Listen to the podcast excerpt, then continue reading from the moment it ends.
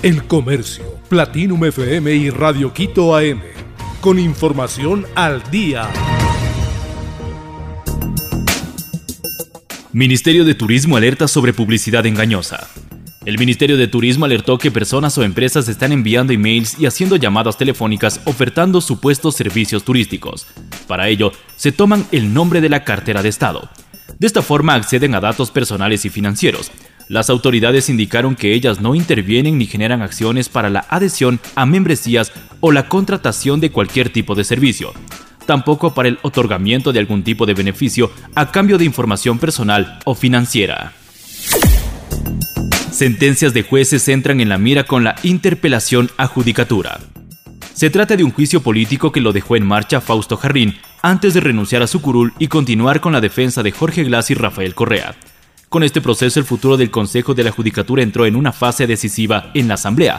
El pedido de interpelación a las autoridades de la Judicatura quedó en manos de Viviana Veloz, después de que Jarrín renunciara a la Asamblea, y se basa en siete causales que tienen que ver con la evaluación y remoción de jueces de la Corte Nacional de Justicia en el 2019. Ciudadanos se organizan por la seguridad en Santo Domingo de los Áchilas. El aumento en los homicidios activó las acciones ciudadanas.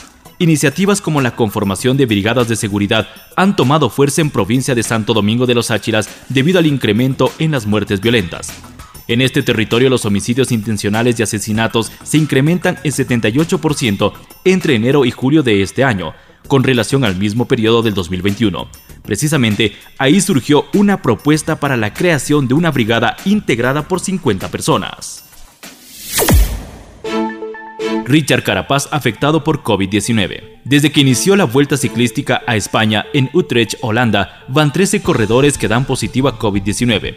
Este martes se sumó el ciclista británico Edhan Hayter de Ineos, lo que afecta notablemente al ecuatoriano Richard Carapaz y a su equipo.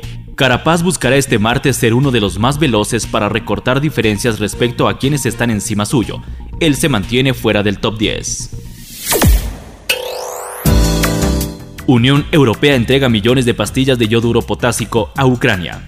La Unión Europea ha donado a Ucrania 5.5 millones de pastillas de yoduro de potasio para proteger a la población del país ante la posible exposición a la radiación, dado que debido a la invasión rusa han tenido lugar combates alrededor de la central nuclear de Zaporilla, la mayor de Europa. El yoduro de potasio es una sal de yodo no radiactiva que puede ayudar a impedir que la tiroides absorba el yodo radioactivo por lo que protege a la tiroides del daño que provocará la radiación.